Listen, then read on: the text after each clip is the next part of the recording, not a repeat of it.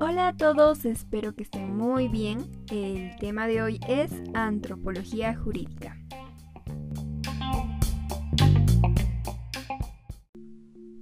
Para comenzar, ¿cuál será la relación entre antropología y derecho? La antropología surgió en la segunda mitad del siglo XIX. Desde entonces se han desarrollado diferentes interpretaciones sobre su objeto de estudio, la cultura.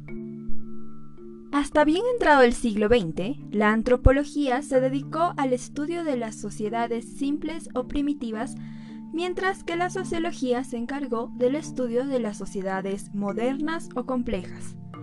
Aquello que distinguía la antropología del resto de las ciencias sociales era precisamente el estudio de las culturas lejanas, pero a partir de la segunda mitad del siglo XX y como resultado de la desaparición de numerosas culturas exóticas por el proceso colonizador, la antropología comenzó a desarrollarse también dentro de las propias sociedades modernas. En la actualidad, la antropología estudia todo tipo de culturas, incluida la occidental. Desde el inicio de la antropología como disciplina dirigida al conocimiento de la cultura y hasta la actualidad, se han ido sucediendo numerosas teorías. Cada teoría muestra una determinada especificidad, aunque podrían clasificarse dos posiciones generales dentro de la antropología. En primer lugar, la posición mentalista, que subraya los aspectos ideacionales de la cultura y el conocimiento teórico y en segundo lugar, la posición materialista, que acentúa los aspectos observables de la vida cultural y el conocimiento empírico. En definitiva, la cultura es el objeto de estudio de todas las corrientes antropológicas, y esta es una característica exclusivamente humana, que deriva de la razón y de la vida colectiva. Ahora, con respecto a la antropología en relación al derecho, Leif Korsbeck nos dice que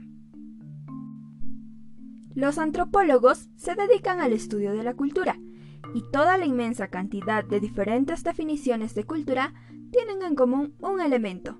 Incluyen un conjunto de reglas para regular la conducta. Derecho. Con esto se acercan las dos disciplinas. La cercanía de estas dos disciplinas se desprende del hecho de que todos los primeros antropólogos del siglo XIX eran abogados. Entonces, teniendo en cuenta que todo derecho se fundamenta en una norma y ésta es formulada y proviene de la naturaleza del hombre, no podemos entender la ciencia jurídica sin la intervención del estudio de la antropología. Es decir, el derecho como ciencia que estudia las normas tiene el objetivo de servir al hombre con el fin de lograr su felicidad pero para ello requiere la colaboración de otras ciencias, como la antropología, sociología, psicología, entre otras. Ahora que ya hemos establecido la relación entre la antropología y el derecho, vayamos a la antropología jurídica. ¿Qué es?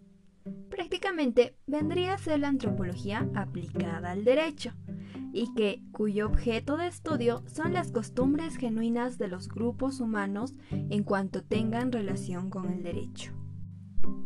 Leif Korsbeck define a la antropología jurídica como la disciplina que estudia sistemáticamente la relación entre la legalidad y la legitimidad. Lo legal es un acto que cae dentro de lo que se puede deducir de un cuerpo de leyes, pero lo legítimo es un tanto más complicado y hace referencia a que algo está de acuerdo con la razón o con lo que se considera justo o razonable. Continuando con el tema, ¿para qué sirve la antropología jurídica y cuál es su utilidad?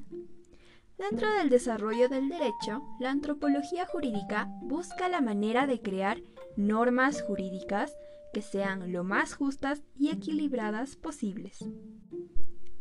Además, Carlos Ariel Lim Acosta nos dice que la antropología jurídica busca comprender los fundamentos y el carácter del comportamiento regulado de nuestra especie, Lo que la distingue de la ciencia jurídica y de la filosofía del derecho es que su preocupación fundamental está dirigida al comportamiento habitual de sociedades concretas, puesto que su propósito es sistematizar las comparaciones y establecer principios que expliquen no solo las similitudes, sino también las diferencias entre los sistemas normativos de las distintas sociedades humanas, a fin de formular generalizaciones válidas sobre el fenómeno jurídico, es decir, sobre la naturaleza empírica de sus observadores.